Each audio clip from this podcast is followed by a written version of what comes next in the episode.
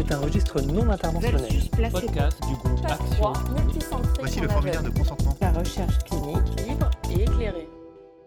Bonjour Christelle, aujourd'hui on va parler des métiers de la recherche. C'est quoi exactement un investigateur? L'investigateur est un professionnel de santé qui dirige et surveille la réalisation d'un projet de recherche au sein de son service. Pour les essais cliniques de médicaments, l'investigateur doit obligatoirement être un médecin de thésée inscrit au Conseil national de l'ordre. Donc un interne ne peut pas être un investigateur. Oui, exactement. Et pour les recherches ne portant pas sur les médicaments? Ils ne sont pas tous médecins. Pour ces recherches-là ou pour les projets comportant des risques négligeables ou qui n'ont aucune influence sur la prise en charge médicale, alors les investigateurs peuvent être des pharmaciens ou des biologistes. Donc dans la recherche paramédicale, l'investigateur peut être une infirmière. Oui, tout à fait. Ensuite, tu entendras parler d'investigateur principal, de co-investigateur et d'investigateur coordinateur. C'est quoi la différence? Alors l'investigateur principal est responsable d'un site clinique de recherche, appelé aussi centre investigateur.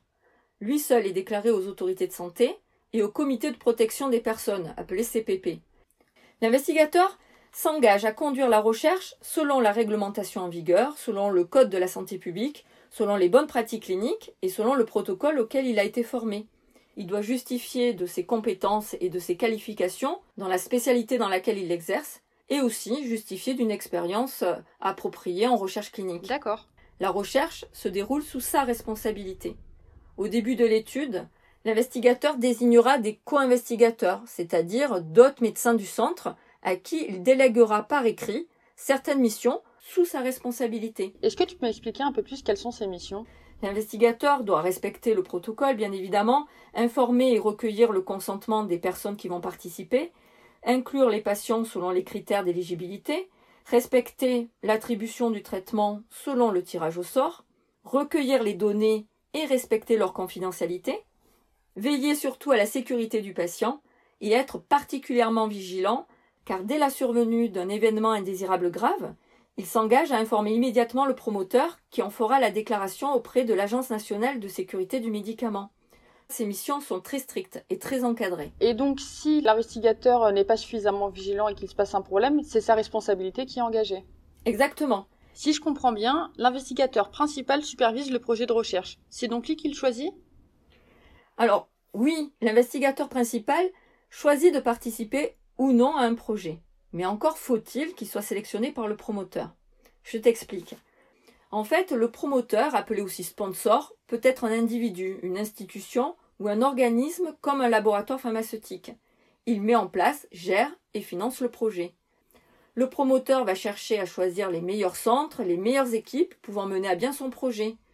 C'est donc lui, le promoteur, qui choisit les investigateurs principaux avec lesquels il souhaite travailler.